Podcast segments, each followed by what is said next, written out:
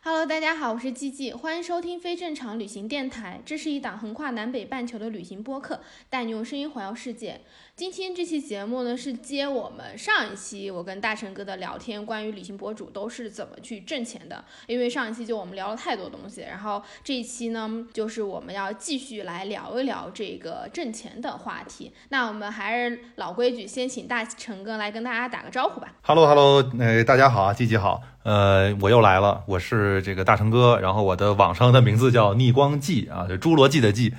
呃，这个我是一个环游世界的旅行博主，之前在这个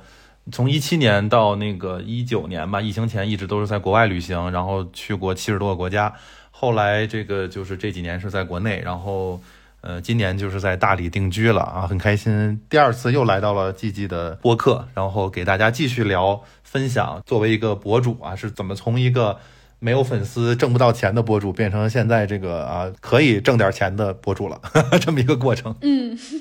好的好的，那我们就赶紧就是回到我们上一期的聊天中，我现在就开始吧。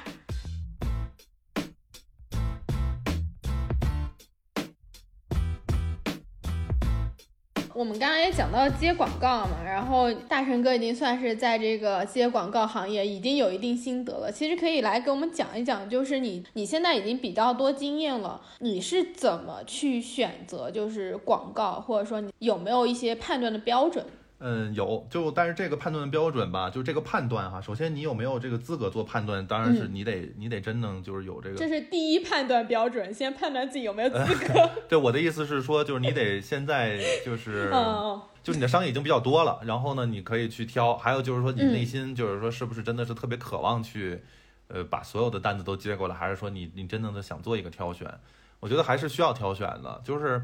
首先，人的能力是有限的，就是你可能时间精力啊，就你不可能所有过来你都要接，你可能真的是要挡掉一些你没有能力或者说你不喜欢接的东西。然后我判断怎么去接哪个不接哪个，其实就是判断它这个品牌，一个是它品牌是不是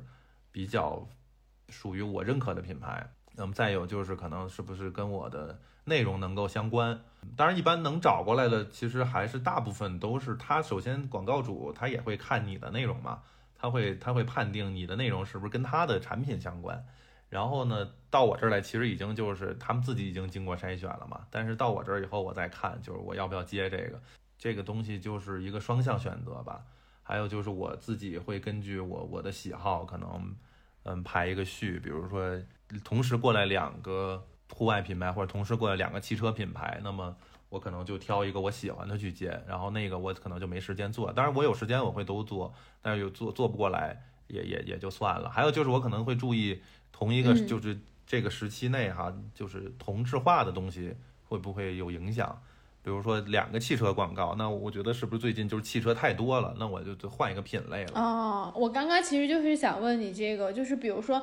同样都是户外产品，你自己会怎么去筛选？因为其实很容易，就是旅行这一行业，或者说你做的内容，大部分可能对于旅行博主来说，就是户外品牌会比较多，或者是一些旅行的用品。这一类的肯定是偏多的，那要怎么去平衡这个东西呢？其实对我来说，我到我这儿，我也我也不是一个什么接广告接到手软的博主哈，也没那么没那么牛，就是其实也 基本上来什么都会跟人家聊，但是反正聊到最后呢，决定要不要接，其实就一个第一还是要根据你自己的时间和精力，这个肯定是第一的，就是你到底能不能做得过来。然后第二就是这这东西能不能很好的融入在你的内容里？因为我特别在意这个广告做的是不是自然，就不是那种特别硬、特别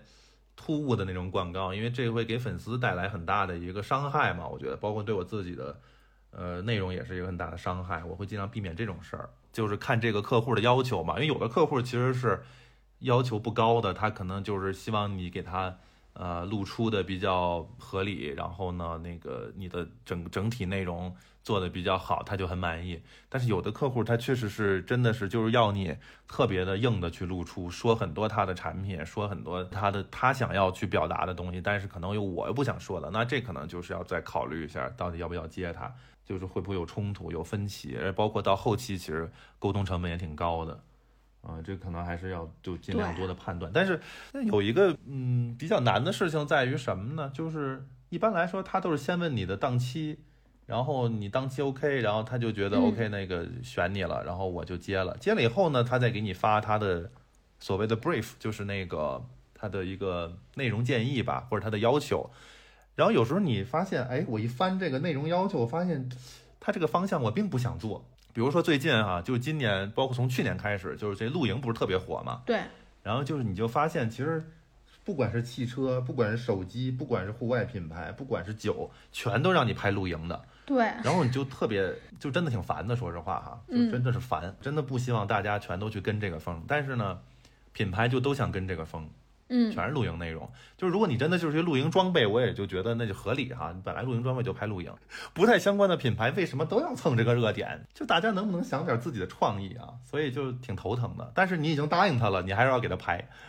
我就觉得挺挺苦闷的。嗯，呃，刚刚我们就聊到接广告嘛，就是正常接这个商业的广告，它是一个怎么样的流程？就比如说你先对接完，然后接下去就发 brief，然后呢？一般来说，就是我会把我的联系方式留在平台上嘛，比如说邮件啊，或者是他也可能会后台私信都有。现在就是发邮件的还挺多的，邮件我觉得会正式一点，嗯，他会先发一个邮件问询，比如介绍一下自己是什么品牌，然后他们大概想要，呃，在什么时间内去做啊，然后就发过来他们自己的联系方式。然后我现在有一个朋友帮我兼职做做一下商务的这个对接，就是我就会把这个需求发给我这个朋友，就是我的商务吧，这这咱就不说朋友了，就是这我这商务。我上午就会跟上，然后去跟他们联系，嗯，然后聊一下，问一下他们的大概的需求啊，倾向的时间啊，然后报价格啊，最关键的就是报价格。然后对方如果觉得说这个 OK 满意了，呃，同意了，确定了，客户选人选选我了，大家就会正式的开始合作。我们可能通过一个平台下单的那个一个正式的下了单，就表示这就开始合作了嘛。然后之后就会他会把他自己的这个刚才说的 brief 就这个要求给发过来。我就会根据这个要求给他写脚本儿，先要给一个 timeline，就先要给一个时间线，就是什么时候写脚本儿，什么时候拍摄，什么时候出视频，最后什么时候发布，基本上这四个时间节点是比较重要的。然后给他定好了，就 deadline 嘛，完了以后，呃，按照这个时间去做每一步工作啊，然后基本上就发布完了以后，就这个 case 就结束了，就大概这么一个流程。嗯，首先在前期沟通的时候，大家都会关心的很大的一个问题就是。你要怎么去报价？它是会有一个行业的标准吗？比如说，根据你在这个平台上有多少人关注，这样子去报吗？报价标准这个东西，其实其实是一个没有什么特别规范的标准。对，比如说之前我听到过他们有人说，比如行业内，我们以小红书或者 B 站来举例哈，就是比如说我有一百万粉丝，那么。我的报价可能就是十万，就十分之一这样，按照粉丝的量来，就十分之一来定价。嗯，其实因人而异，我也不是完全按照这个定的，我一开始就不是按照这个定的，我都是做了一段时间以后我才听到这个说法。嗯，啊，可能很多人是按照这个定的，但是我觉得吧，这个你可以自由的掌握。然后，首先你可能，比如说你有一百万粉丝，但是你的作品可能流量并不好，那你可能就定不了十万的价格，对吧？但是如果我只有十万粉丝，我每条视频都是特别火。或者说我在这个时间内，我现在就是特别火，那我就是现在可以定的就高一点。就是其实最终客户还是关心你这一条视频给他带来多少流量，而不是你整体有多少粉丝量。就是整体的粉丝量是一个参考，嗯啊，只是一个他选不选你的参考，或者说他最初筛选你的时候一个参考。但是其实，呃，最后的结果就是你这一条视频的流量。所以你最近可能这一个月、两个月的视频流量也是一个比较重要的参考参数。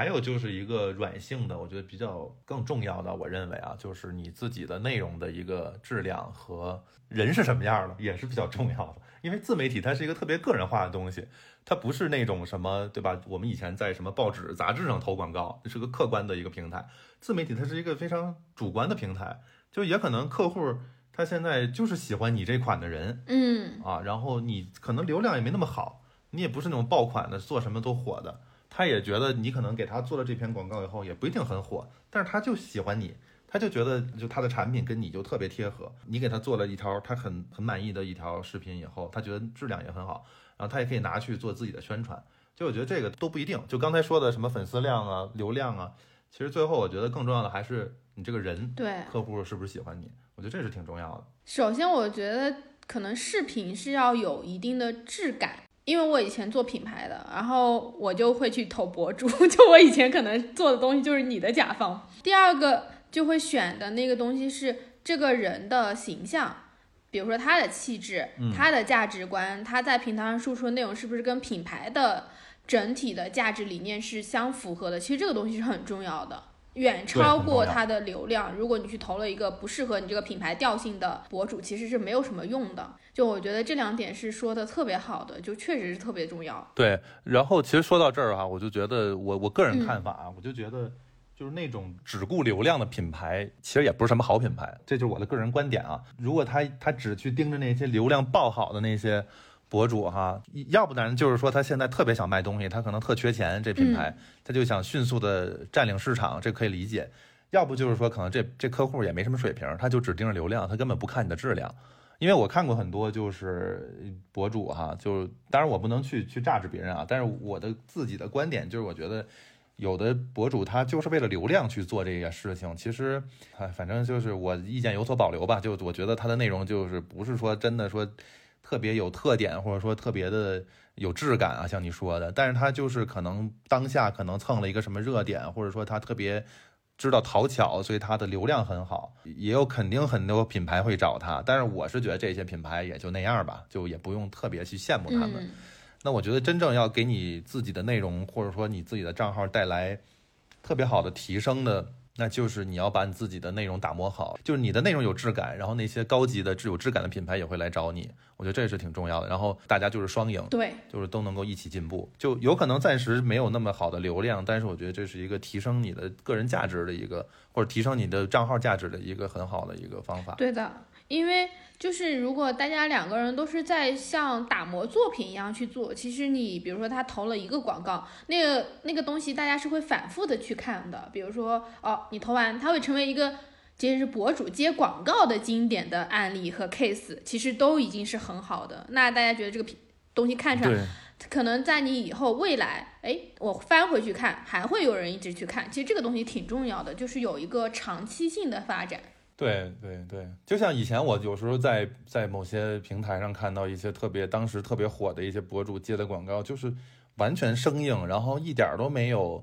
呃，去什么有什么想法去植入这个广告的，就我就很反感。然后他们基本上就会前面说他们自己的，后边可能哎最后一分钟说一个，呃，不是一分钟吧，最后十秒讲一下这个他要做的这个广告，跟他的内容完全不相关。我就觉得这种其实是一个很伤害伤害粉丝、伤害自己的一个。一个行为，但是他们可能也不太不太在意吧，可能他们就比较重视短期利益啊。嗯，但是我是一个比较重视长期的发展的人，所以，所以我特别在意我的那个内容，就是广告在内容里植入的一个方式方法。嗯，然后，所以我也会特别的谨慎的去挑选品牌。对，其实我最开心的是，我做了一个广告视频以后，然后粉丝在底下评论说，哎，这个广告真好看，就这是我特别开心的一件事。是的，这可能比我自己做了一个日常内容都还开心。做广告就是接广告，其实是一件特别呃矛盾的事情。就是你又想赚钱，但是你又想去赚了这个钱以后，不会让别人觉得你说，哎，你这个博主怎么就整天想着接广告？就这是一个特别矛盾的事儿，嗯，就是一个所有变现的博主都会面对的一个事情，怎么能够把广告做的让你的粉丝也喜欢看？这个是一个特别难的事儿。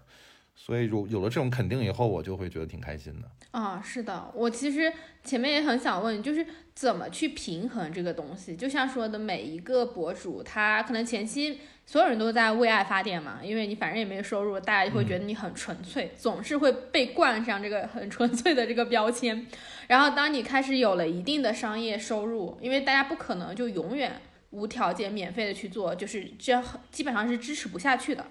然后开始，当你有了广告，有了商业收入之后呢，然后就会一定会有声音冒出来说，哎，你怎么变味儿了？你怎么变质了？你现在都开始接广告了，就是这个东西要怎么去平衡？或者说，比如说你你现在有没有固定的？比如说你这一周就发三四个视频，那可能中间已经有两三个都是商业的了，你去怎么去平衡？就是商业广告和内容创作之间的这个关系呢？呃，其实首先一个特别重要的点哈，就刚才你说的那个，就面对别人的这些质疑，就别太当回事儿。这第一要点就是别太当回事儿。对，对，就是那些人又不给我们发钱。对，就是有些人你永远没办法让他们满意的，你总要活下去嘛，对吧？那我就是一个自媒体，是这样的。就刚才我们也说过，就好多人不知道一个旅行博主是怎么赚钱的，所以在他们的眼里，就是他们甚至不知道自媒体是一个职业。他们很多人就不知道，就说哎，你整天旅行还能赚钱，所以你当开始接广告的时候，他们就会觉得很诧异，说啊。啊，你还能通过这个接广告啊？然后，哇塞，你本来不就是在旅行吗？你居然不花自己的钱？对对对，就对他们来说这是一个很大的冲击，所以这也没办法，就是让他们先先认识一下哦，我我也是要接广告的，我做这个号不是光是说啊花钱，就是我就一富二代，我花多少钱都无所谓，然后我还给你们整天辛辛苦苦的让你们看我的东西，然后我怎么也得赚钱，对吧？但是大部分人是能理解的，大部分粉丝也是。喜欢看你接广告的，就是不一定喜欢啊，但是说他会觉得很欣慰，就是哎，你也是能赚钱的。就我刚刚开始变现的时候，其实我那些粘性很高的铁粉，他们是开心的，他们说哎呀，大成哥你终于接广告了什么的，为你开心什么的，这个也是让我挺开心的。当然，就是如果你后来一昧的去接广告，肯定会有人不喜欢你，因为觉得你就是初心变了嘛，所谓的就是本来你是一个。呃，旅行者，你是一个心系四海的一个诗和远方的那么一个人，很仙儿的一个存在。然后你现在开始变得接地气了，接广告了，你变了。嗯，我觉得就注意一个平衡，就是首先就咱们还是刚才咱们说的，你的广告也要有质感，就是你不应该是那种特别为了接广告而接广告，而是你还是正常的、认真的做你自己的内容。但是呢，啊。里边可能接一些广告，然后比较不那么突兀的去植入进去，然后不那么让大家很反感，我觉得大家都是能接受的。就是你不要为了这个广告去做一个什么广告的东西啊，然后你也不要去呃昧着良心去使劲的去夸一下你根本不了解的产品。我觉得就是要在自己做正常内容的基础上去接广告，这样大家能够接受。而且可能我现在广告也没那么多，就我可能。一个月最多接呃三到四条，而且是不同的平台、不同的广告，所以在一个平台上你不会发现我一个月接了这么多的广告，啊，就是广告痕迹也没有那么明显。然后比如说，就算接一个广告，我可能也是在正常的说一个内容，然后然后中间加入一点广告的东西，就让大家不会那么反感。还有就是为了减少广告的量，那其实你就可以把广告单价提高，啊，这样的话呢，你每次做一个广告，你就可以可能。呃，支撑你这一个月的这个收呃这个花销，或者说你就觉得够了，就不用为了接广告，然后去做那么多的广告，然后也让大家反感，自己也累。我觉得就可以适当的去把单价提高一下。其实，在这个比如说接广告的这个过程中，因为你刚刚前面讲了嘛，你需要写完脚本，然后跟客户沟通，这个沟通的过程，比如说会不会有遇到很多次这个客户让你一直去修改的这个过程，会有这样的事情发生吗？有有。嗯，也不是特经常见，就是反正会遇到吧，遇到过几次这样的。就刚才说的嘛，就跟我自己想要表达的东西有很大的冲突，就是客户非要很生硬的去口播他们的那个 slogan，或者是他们的想去宣传的一个点，一句固定的台词，但是我觉得加进去以后就非常非常的呃硬，而且非常的就很尴尬，让我觉得。我就会一直在跟他们去去争论啊，就是到底要不要，反正会发生过一几次吧这样的事情。那我们比如说广告做好之后，你肯定是要对这个后面的反馈，比如说数据啊这些评论啊。那通常广告商他会看你什么样的东西呢？是数什么类的数据之类的？就是看那些平台上有的那些，比如播放量啊、点赞量啊、收藏量啊、评论量啊，就这些嘛。他都是会看的，这个会出现在比如说合同里边，还是说你只要发布了就可以了？就是他会有一个要求吗？我这边不会在事先出现要求什么，你必须什么保量，什么，比如说你这篇视频必须有一百万播放量，这个，呃，我遇到的客户没有这样这么要求的，但是。我知道的肯定有别的博主接到过这样的要求啊，他们也会按照这个做，甚至他们有的博主报价是不一样的啊。就我是可能一次性，比如我这个视频就是这么这个价格，有的博主可能是跟商家会谈，哎，比如说我这个播放量十万，然后你给我结多少钱？我到了一百万，你再给我多结多少钱？他会这么谈的。这个是不同的内容，不同的客户可能是不一样的机制。我刚才说的那种，可能有的就是接的一些民宿啊，然后饭馆啊。什么就是这种很强营销类的这种广告吧，探店类的呀，就反正有一个专门拍民宿的一个号在抖音的，然后他就是这种报价模式。你看起来其实他收费不高，就是可能拍一条就五百块钱啊，或者一千块钱这种，但是他会根据播放量再给你就签一个合同。那如果你播放量好的话，就经常爆的话，那你可能就要支付他更多的钱。当然你也会。带来更多的收入嘛，就是更多的人看到这个我的产品，他会挂这个链接或者给一个定位。强营销类的，就是会根据这种呃播放量来结算，甚至可能也会带货，比如抽佣金什么的就不一样了。但是我我接的一般都不是那种强营销类的，我一般接的都是那种。嗯，品宣类的，而且我接的很多都是像汽车类啊，单价就比较贵的产品，所以他不可能根据说我我一个博主做一条视频就能给他卖多少台车，这他也追踪不到，对吧？所以他也不会这么要求。嗯，确实是。那有遇到，比如说你自己做完这一个视频，然后它并不是像你想象中的那个，呃，反馈那么好，有那么多的浏览量，或者说那么多的评论，甚至它要低于你一般的这个，你会有压力吗？肯定会有的，尤其是在一开始接广告的时候，就这个压力特别大，就会总会想，呃，哎呀，我这人家给我钱了是吧？我到时候给人家这个做了一个视频，结果流量很差，怎么办？嗯，其实一直都有这个压力，到现在也有，所以在出这个脚本和想这个选题的时候，就是特别谨慎，会拿出很多时间去构思啊什么的，也担心这个拍摄会出什么问题啊，画面不够好啊什么的，达不到自己想要的或者说客户想要的效果。所以其实我为什么就不太喜欢接太多广告，也是因为我我这个压力一直在，那我就不想自己总是陷入这种压力和焦虑里边，啊，所以就是尽量的去少接一些，然后。嗯，也也觉得万一接了一个广告，对吧？人家其实对我抱有很大的期待，结果最后产出的视频并没有很好的效果，那其实也挺对不起客户的那种感觉，会有这种这种想法的。对，啊，所以现在就是在挑选品牌的时候，也会，他这个品牌刚过来找我的时候，我就想，哦，这个品牌适不适合我的内容？我的内容里能不能够很很好的给它植入进去？啊，如果我觉得来一个品牌，比如说我做旅行内容的，他突然来一个什么母婴产品的找我，当然也没有发生过啊，就是我就随便举个例子，举个极端的例子，那我就想，那跟我没关系，或者说我这个旅行内容里根本就植入不进去，那我就不接了，干干脆。比如有一些我身边的朋友，他们可能他们认识的朋友，或者他们自己有一些产品想让我帮着推的话，其实我有时候都会去委婉的拒绝一下，因为我觉得可能他们的东西，他们可能觉得。哦，我这么多粉丝，对吧？我发一个总是有人看的，但是可能他们不太了解，就是其实，嗯，不是你这个锤了的东西，你就算推了也真的是没人看，或者粉丝看了也不会去买，就没有用的。所以我也会去跟他们说，就是我我做不了这事儿，因为我这粉丝可能对你这产品不感兴趣，或者说咱们这内容不契合啊。我我其实是比较，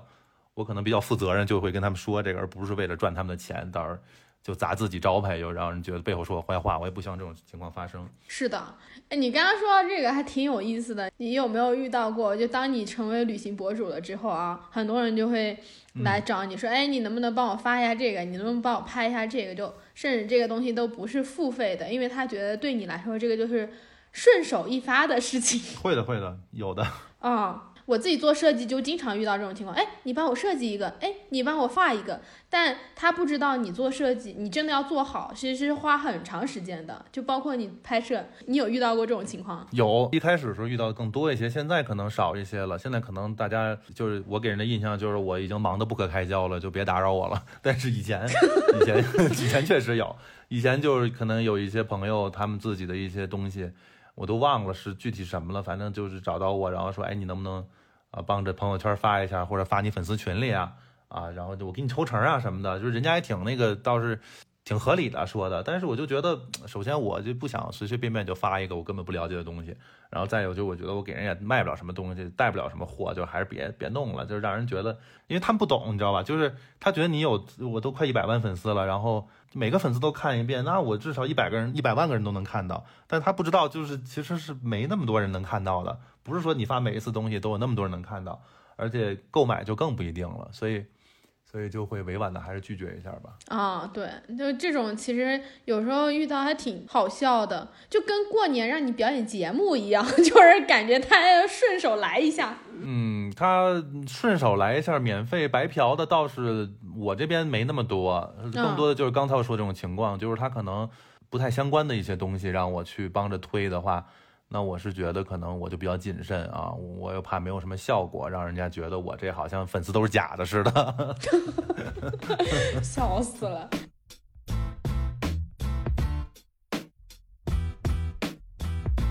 那那你刚刚说吧，就是你已经做了从一八年算是开始正式成为职业的博主，到现在也有好多年。嗯，也五六年了，快，嗯，快六年了。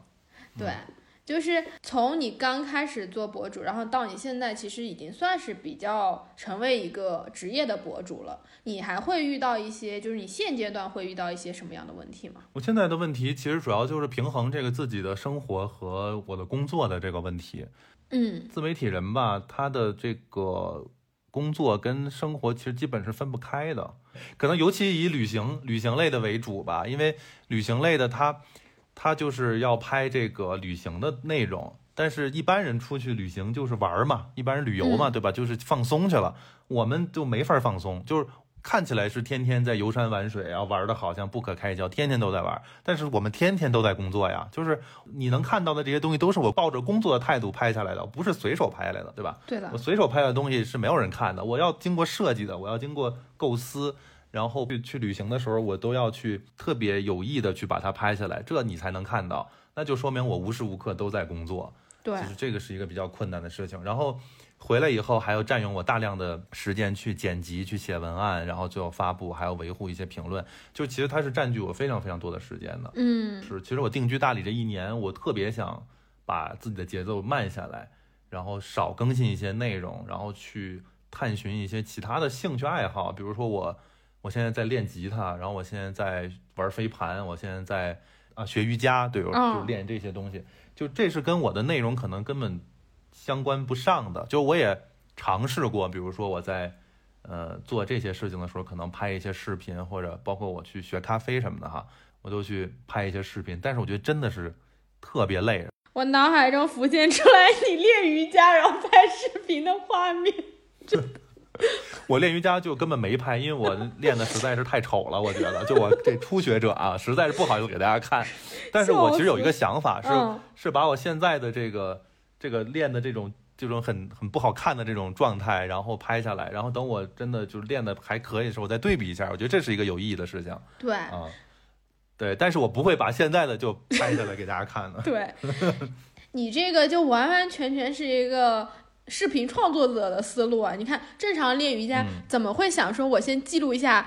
瑜伽前后的对比呢？就是这种东西就是融入到你的生活中了啊，你会想说，哦，我要有一个前后对比，要有一个完整的视频去记录这个过程，就是你做。这种内容创作久了，它就是跟你的生活完全相融的。你出去玩的时候，就是会有那种思路，对吧？就是看到这个东西，就在想这个镜头构思是什么样吗？对，是的，对的，没错，就是看到一个东西，你就会想怎么把它拍下来。然后，包括你去这个地儿之前，就会想，哦，这个地儿都有什么可拍的？然后我会不会遇到什么样的人，遇到什么样的事情？然后我要及时把它们拍下来，一直都会想这些事情的。确实是脑子里总是这些事情，包括就之前就刚才咱们说那学咖啡嘛，我我我今年学了咖啡的东西，然后我其实一开始想的就是我把这个学习的过程都拍下来，后来我发现就是你如果想着去怎么拍的话，你就没法好好学习。对，啊，你要想好好学习、好好练习，你就不要去想拍的事儿，这两个事儿是不能兼得的，所以可能就是得放弃了，所以我就没有做任何我学咖啡的视频出来，就是因为我发现。我是没法好好学习的，那我为了好好学习，我就要放弃拍视频这件事情。嗯，那我可能以后真的就是学好了，然后比较熟练了，那我再拍，到时候再讲我以前怎么学的，我觉得这样可能才行。但是如果当时同步进行，真是进行不了。嗯，确实是很难。就我其实很喜欢剪视频，但是我开始玩之后，我就发现我完全没有办法。如果我要开始拍视频，就是你不自觉会有那个。类似于导演或者说一个记录者的视角，你就会想说啊，这个东西要怎么怎么怎么拍，然后你就没有办法去感受这个风景，然后你甚至都没有办法去享受跟当地人聊天，因为你脑子里就已经有其他的想法在那里了，就是你没有办法跟人家有真正的那种交流了。所以其实这个东西就是一个还挺矛盾的事情。我现在就还在每天思考，就怎么把这个东西平衡，或者说把它融合在一起。对对对，而且就是可能根据我们就想做的内容也有区别吧。比如说有的博主他是特别垂类的，比如说宠物博主，他甚至自己都不露面，他他每天想的可能都是怎么能让他的宠物、他的猫、他的狗更可爱、更有意思、更搞笑，对吧？他想的是这些，那他对他来说就是他的生活就不用拍，他只拍他的猫、他的狗，那可能对他来说就。没有我这么多的困扰。就是他练瑜伽，他就不会想拍下来；他出去玩，他也不会拍视频，或者说他可能另做一个号啊，这就另说了。但至少他这个号来讲，他不用想这些事儿。嗯，像我这种，就是我可能本身是一个旅行博主，但是我后来慢慢的变成了一个 vlog 博主，那就是你的生活方式。对，因为旅行，旅行本身也不可能天天旅行，尤其我今年就没有天天旅行。呃，所以就是我觉得有时候就素材可能有点素材荒的那种那种感觉，那就想说要不要拍拍生活的东西？哎，后来一发现一拍生活的东西，发现哇，真的是费劲啊！就是如果每天做饭啊，什么泡咖啡啊，什么你都要拍下来，那天天就是。活在相机里，就真的什么都别干了。对，就是分裂，就很分裂。对，就是你在吃饭，你在你在什么做饭，你在怎么练瑜伽的时候，你还要想着去拍视频，然后你要在视频里又要呈现的比较好看一点，或者说有逻辑一点，那你真的是很分裂的一个状态。如果你是一个人拍，那就更分裂，因为你摆完这个动作之后，你还得换一个角度再拍一个镜头，换一个角度，对对。不同的机位，对，就是更分裂，就很烦。但是有人帮你拍呢，你又不能完全自己静下心来去做你现在这件事情，那就纯粹是一个拍摄行为了。嗯，对，确实是这样子的。就是刚刚我们也聊到，就是关于你就是说会有觉得内容和素材就枯竭的时候嘛？那如果遇到这种情况要怎么办？唉，有过，但是不多，因为我确实还是拍的蛮多的。然后我一直以来啊，这些年都是一个非常勤奋的记录者，所以其实积攒的素材挺多的。包括我现在还在做那个几年前那个去国外旅行的那些内容，就是我觉得现在这么多年大家不能出国了，那其实大家还是挺想看看国外的风景啊，包括你的介绍什么的。所以我觉得有这个需求，我我而且我自己其实也是都在国内跑了三年了。我我其实说实话有点审美疲劳，因为这咱国家再怎么丰富，再怎么再怎么这个地大物博，它还是一个国家，就是基本上一个文化。所以对我之前去过这么多国家，感受过这么多文化的人来说，它还是有点单调的。呃，那那就是觉得我也是想看看以前的素材，然后再把以前的素材再翻过来做一做，因为以前以前走的特别快，走的特别多。那么其实并没有是都拍下来，而且包括最早的时候，一九年的时候做抖音嘛，做抖音就不适合做很多长一点的有深度的内容，就是当时做的那种很快的、很简单的，所以很多素材就根本就没有用，就拍了以后就存在我的硬盘里一直存着，根本就大家都没看过，所以我觉得还是有必要把它都剪出来，然后给大家再详细的再再捋一捋，就是国外的一些东西讲一讲。然后万一明年对吧，就是我们的情况能够好一些，大家能够慢慢的开始出国了，其实对大家来说还是有一个帮助的。嗯，啊，对的，对，所以其实现在嗯，基本上没有太多素材荒的情况出现，就是我国内现在没有了，我还可以做国外的。现在，那你这素材库 攒的也太多了。对对，我素材库确实还挺多的，说实话挺多的。但是就以前可能拍的不太好，有的就拿手机随便拍的，或者说。当时那个拍摄的技术也不太行，而且有时候是一两年前的那种相机拍的质感也没有现在那么好哈。但是我觉得这也不是特重要，我觉得重要还是你讲述的方式和你视频的一个逻辑。然后你的台词、你的文案这些是更重要的。嗯，对的。那就比如说你做博主这么几年之后，你自己创作的方向会有改变吗？比如说你前面讲到说啊，那很多都是在抖音上，那可能就是十五秒、三十秒的短视频。现在我其实看到你在小红书上已经有很多就相对来说更长一点的内容了。你自己会有这个方向的改变，或者说你更偏向于哪一种？对，就是现在其实就是更忠于自己。我觉得就是我一直在。找一条自己能够喜欢走的路，大家还能够接受吧。就以前，以前可能抖音做的那些短平快的东西是符合抖音用户或者说当时抖音用户的一个需求吧，但是并不是我喜欢的东西。那么后来，呃，我就开始逐渐的自己的去看，就自己到底喜欢什么样的内容。我也不喜欢那种特别长的，比如说 B 站上那种就八九分钟、十分钟哈做一个视频，我也觉得那个实在是我也做不了那么长的东西，我觉得特啰嗦。我不是说他们啰嗦啊，就是说我我如果做那样内容，我就很啰嗦，嗯，没必要。我我可能也是一个其实节奏没那么慢的人，那么其实对我来说舒服的范围可能就是一分钟到五分钟之内这么一个时长，在这个时长内把我想说的东西比较充分的表达出来，然后又不显得太啰嗦，又不显得太太浅薄。所以这是我一个比较喜欢的、舒服的一个范围，而且我又喜欢比较在一个视频里讲一讲、带一带什么历史的呀，或者说人文的东西，然后还有很多自己的感想这些东西，而不是只给别人讲一个攻略，比如这个地儿那哪儿最好玩，哪儿吃的东西最便宜，什么啊，怎么能够逃票，这些攻略是不会，不不是特喜欢这些攻略啊。对对对，还是偏向于那种呃体验吧，然后把把自己的体验的感受告诉大家，分享给大家，就这种这种内容的一种分享。对，我觉得其实还是要。根据你选择的平台，还有你自己想要真正想要传达的这个内容有所调节。像我就是一个特啰嗦的人，我到现在都没有抖音，就是因为我太啰嗦，我只能来做播客。你看，咱俩一路录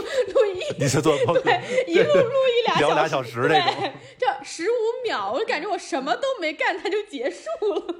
没错，就是要了解自己的一个，首先要确保自己是什么样是舒服的，然后你再再看就是。喜欢你的人是喜欢什么样的你，然后把这两者我觉得结合起来，然后找到一个平衡点，这个是做自媒体的一个特别重要的点啊。我觉得，就你不要一昧的去讨好别人，你也不要一昧的只做自己，嗯，就是都要考虑一下双方的舒服的点，然后结合起来，这就是最舒服的。但是你也不要看说哦，那个谁是谁现在这么火，我也学他，但是你根本学不来的，因为你根本不是他，你你做不了他的东西，你就做一次能模仿，你不能一直模仿，对吧？嗯，对的。除了旅行和自媒体之外，你的日常生活是什么样？因为我们其实已经聊了非常非常多这个旅行这些内容了。这些之外的生活呢？这些之外的生活，其实前几年就基本上没有别的生活，主要就是旅行。对我现在今年生活可能更丰富了一些。就在大理定居以后哈，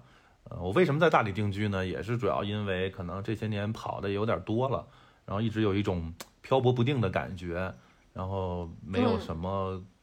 归属感哈，所谓的归属感就是，虽然我家在北京，我家里边人都在北京，但是我已经这么大岁数了，我也不会觉得说我父母或者说我我我家里边人的那个家是我自己的家，我会觉得我我想要一个自己的家，我找一个我自己喜欢的城市或者喜欢的地方去去安置一个自己的家，所以今年就是在大理定居吧，暂时定居这一年，明年还不知道，但是今年我就是先暂时定居在大理，然后我觉得有一种。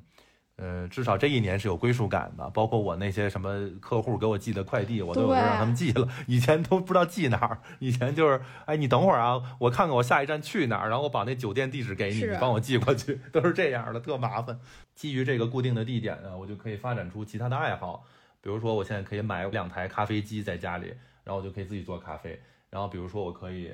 我可以在家里边那个放把吉他，我可以练琴。那以前在旅行中这些事儿都是不可能实现的嘛？你天天住旅馆，你都不可能有自己太多东西啊，就没有自己的这些爱好也发展不了。包括练瑜伽这种事儿啊，就是你需要跟老师学，那你就要有大块时间固定下来，每天去找老师去练，就这都是需要一个固定的场所的。所以有了固定场所以后，就有了这些的本来一直想做但是做不了的事情，就都可以做了。就我觉得还挺开心的啊，所以也会出现刚才说的那个工作跟业余爱好的一个冲突。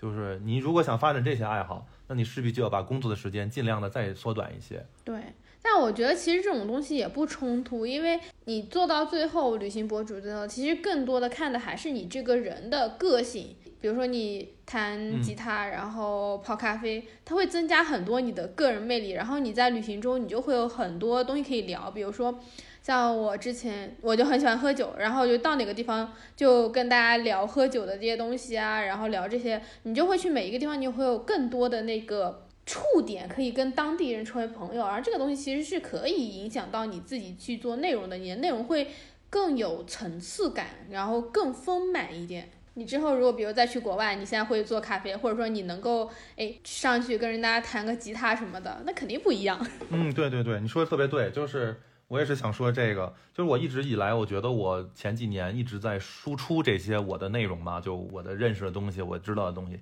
但是其实是人是特别需要一个持续的输入的。但是我觉得我前几年就输入的东西比较少，可能我只能在路上呃抽空看看书，然后电影都没时间看，所以我觉得我输入的东西特别少。所以今年就我就特别就是饥渴的去输入很多东西，我也看很多的书，今年，然后我去发展其他的爱好，学习新的技能，我觉得这都是。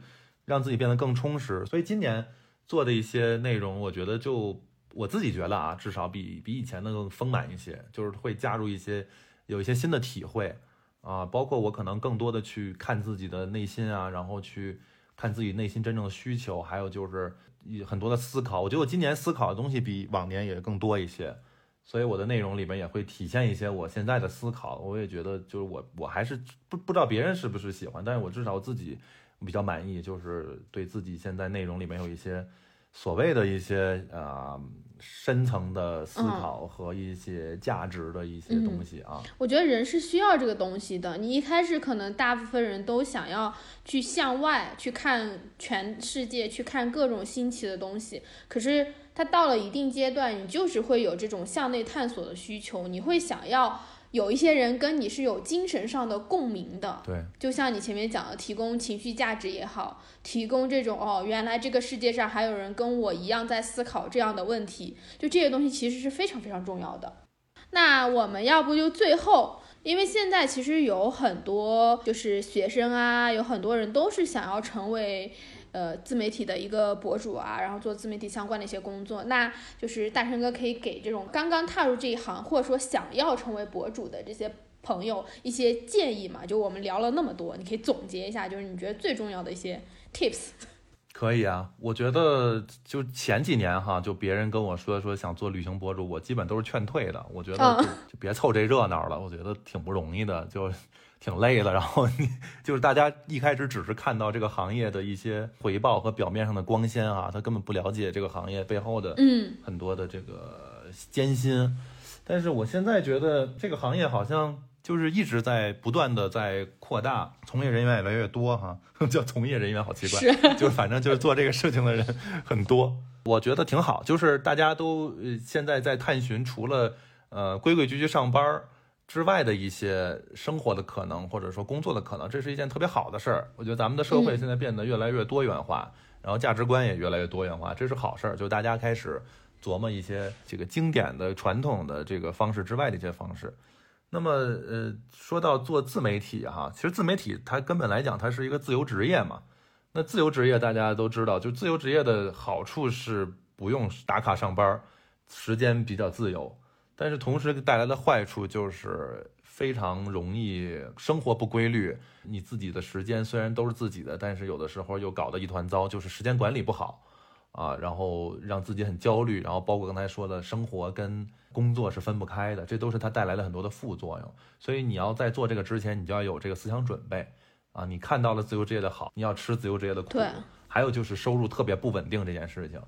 就是我现在都不是一个收入稳定的自媒体博主。就是我，比如说举个例子，春节二月份一单是不会有的，因为没有人在那个时间投广告，大家都在休息，对吧？但是你正常上班的话，你春节放假你都是有钱拿的，对吧？这就不一样。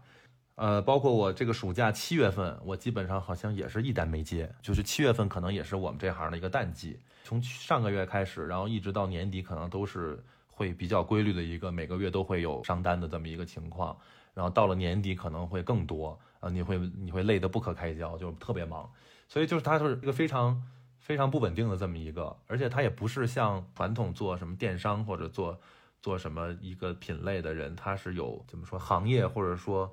前面的数据有给你一个参考，对，你就知道一个大概的规律。就是你做自媒体是没有一个特别清晰的规律让你去参考的，或者说这些数据，因为每个人都是摸着石头过河，然后每一个成功的博主他背后的。他背后的逻辑都是不一样的，对，就是你看到他能成功，然后你想模仿他，但是你就成功不了，可能大概率是成功不了的，因为自媒体就是一个特别个人化的东西，嗯啊，所以就是这个风险是特别大的，就是入这个行之前，你一定要清楚这个风险是很大的。你如果真的想做，那你就给自己一个心理准备，然后一个时间，然后让自己去试一下啊，然后最好是有一点积蓄你再做。就是我是觉得啊，就如如果你一点积蓄都没有，你就刚大学毕业，除非你马上就能够变现，但是很多人是一开始变不了现的，他就会陷入一种很苦闷的这种困境里边，就会说我都付出这么多努力了，为什么我就没有回报？有很多人是这陷在这种困境里的，他是活不下去的。那他如果生活不好，他基本的温饱可能解决不了，那他内容一定也做不好。我觉得，尤其是旅行博主，就咱就不说别的博主，如果是旅行博主，那你出门买机票、什么坐火车，你都是需要钱的。虽然有穷游的那种方式啊，你也可以，但是你至少你买手机拍摄或者买相机，你都需要花钱的嘛。那嗯，包括你什么对吧？后期投入的时间什么的，就反正这些东西都是需要很多的成本的，就不是想象的那么容易，说一边旅行就能赚钱了。旅行赚点钱根本就不够你的路费了。旅行博主是一个特别费钱的职业，对，尤其你又想有那个好的旅行体验，你就更需要花钱。我觉得是最好是先工作几年。然后呢，有点积蓄，或者你自己有其他的，比如说你卖东西啊，或者是什么炒股票都行，就是你有其他的收入，然后支撑你去做这件事情，而不是一味的就是 all in，把所有东西都投入到里边，然后最后短期见不到成效，你就会特别的难过啊，就会很崩溃。这是前期的准备吧，我觉得后期就是说中期，然后你如果真的做起来以后，就咱们刚才说的很多东西，其实都是一些建议吧，就是一定要一定要去那个抵抗那种焦虑。就是我做的东西数据不好，就千万不要被数据绑架。我觉得这是一个你要有的思想准备，就不要天天盯着那个数据。虽然说啊，分析数据啊，复盘啊，这是一个好的习惯，但是你要客观的去分析，不要被它绑架，然后因为它影响你的心情，这个是一个很很那个很难的事儿。我觉得对，确实挺难的。就我一开始都是那么不在乎播客的人，在我刚开始做的时候，我都会去看。就是哎，看看今天有谁给我评论了，然后这期有多少播放量。我现在是不太看了，但是最开始的时候还是会有那个阶段的。你就是不自觉的每天就打开这个，比如说喜马拉雅，打开小宇宙，然后看看哎，有多少人给我评论了，然后有多少人播放了。肯定会看的，就包括我现在也会看，因为因为毕竟你还是要一直在看你自己的那个内容到底是大家喜不喜欢嘛，然后还才能去判断。呃，下一次做一个什么样的内容会有没有什么改进哈？但是就是说，你还是要去尽量的客观的去看，不要投入自己太多的情绪在里面。实在是说实在特难受，就稍微的转移一下注意力，就是比如说就别盯着手机看了，然后去做点别的事儿，分散一下注意力，然后能会让自己好一点。我觉得这是从数据上边来说，然后从内容上来讲，我觉得咱们刚才说了很多啊，就是这个你作为一个人一定要有特点，然后你这个人有特点有趣。然后你才能做出有趣的内容。所以一个博主，我觉得首先他要怎么有趣呢？就没有人天生下来就有趣，生下来就有趣，都是通过后天的一些积累。然后你可以去多看书啊，多看电影，然后多跟别人聊天啊，然后多丰富自己，然后让自己变成一个丰富的人。嗯，然后你你的内容才能有意思。对吧？然后你还要善于表达，我觉得善于表达是一个特别重要的点。对，就很多人自己虽然有趣，但是他就发现不了他有趣，这也是个问题。对，就是你自己可能有想法，但是从你有想法、有这些素材会拍摄，到你把它变成所有人都能够理解。的这个过程，这一整个表达和创作的过程是很重要的，因为大部分的困境，或者说像我自己做设计也是一样的，你的大部分人的问题都是你的审美到那儿了，但你的能力并够不上。对，还有就是我觉得自媒体是特别需要人自信的，嗯，因为自媒体就是一个人的表达嘛，那你一定要很自信的去表达自己，就是不要怕自己长得丑，不要怕自己，呃，什么说普通话不标准，或者说不要怕自己。呃，想的东西太奇怪，就是总有人会喜欢你的。嗯，就如果你决定了要去做这件事情啊，咱不是说鼓吹那种盲目自大的自恋。嗯，但是我是觉得，我鼓励鼓励大家，就是如果决定做这件事情，就是要去特别的投入的，然后特别自信的去做。嗯，啊，不要说，哎呀，我说话声音不好听，我就别说话了吧，我就找个什么淘宝上买一个，花五块钱找个配音吧。我觉得千万不要干这种事儿。是，我是非常不建议干这种事儿的。我觉得你就会失去个性，失去灵魂，你就涨粉就会很慢。就是你看很多那种特别成功的自媒体，他长得也不好看，他说话也不好听，但他就是可能表达出来东西有意思，或者得到了一部分人就是喜欢他的人的认可，然后被被他们发现了，他就会火起来的。就是真的是不要去担心那些没有发生的事情。说到这儿，就是我觉得自媒体的这个内容的唯一性和你的这个特点是特别重要的。就咱们刚才也说过，广告主投你的广告，愿意去跟你合作，其实也是看重你的唯一性嘛。为什么选你不选别人？就是觉得你是可以。啊，代表他们的品牌，可以，你可以去诠释他们的品牌的，所以就是一定要把自己的这个内容想好了，就是不要千篇一律的去什么追流量啊，追追热点，去拍那些大家都拍的东西，一定要有自己的特点，这才是最重要的。嗯，是的，我还是那句话，就是说自媒体是一个特别个人化的东西，呃，就是我是给可以给到大家一些。建议和我的一些这个发展的这些过程哈，但是我觉得没有哪个自媒体是完全可以被别人复制的，就是你一定要做特别的自己，这样才能够在未来有更多的这个发展，而不会说你模仿别人，然后其实你是模仿不来的。我觉得就这是很重要，就每个人都要成为特殊的自己啊，做自己，做自己才是最重要的。对，嗯希望我们所有的听众都能够做自己。然后这差不多就是我们这周的播客了，谢谢那个大成哥来聊天，然后也希望大家多多去关注大成哥的账号，因为拍的真的很好看，尤其是最近的这些我都很爱看。然后 谢谢谢谢，对我当时打在那个文字栏里，然后叫逆光记，就是大家可以去 B 站、小红书、抖音上看，还有关注一下大成哥的公众号好吗？那快去催更，发现很多人关注，我得赶紧更新了，是吧？是的，是的，大家赶紧去催更，因为歌单真的很好。哦，对对，补充一下逆光记，因为很多人会打错那个字，就是绞丝旁那个“记”。哎，这个一开始我没有想到，早知道起一个更好搜的名字，就冰川记，就是哪个世纪的记？哎，对对对，白垩纪啊。差不多，这就是我们这周的播客了。下周末的时候，我们继续闲聊，全世界拜拜。好，拜拜，谢谢，拜拜。